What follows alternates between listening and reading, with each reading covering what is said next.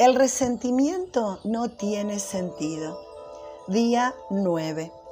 El resentimiento mata a los necios. La envidia mata a los insensatos. Job capítulo 5, versículo 2. Si te aferras al resentimiento, siempre te duele más que a nadie. El resentimiento es autodestructivo y contraproducente. El resentimiento simplemente no tiene sentido. Si alguien alguna vez tuvo una razón para estar resentido, ese fue Job.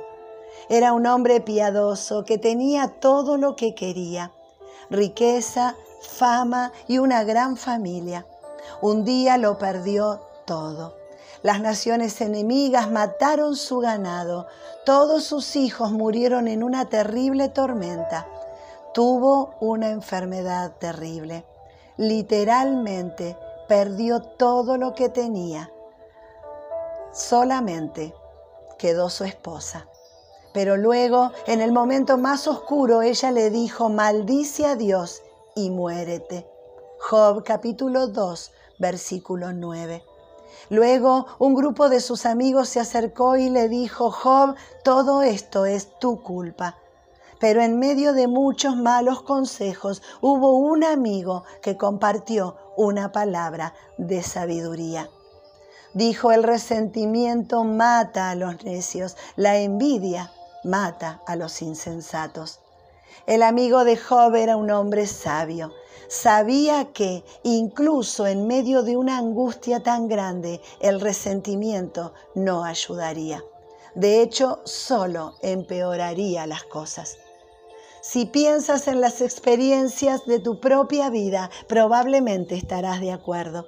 Probablemente hayas hecho cosas de las que te arrepientes cuando estabas atrapado en el resentimiento.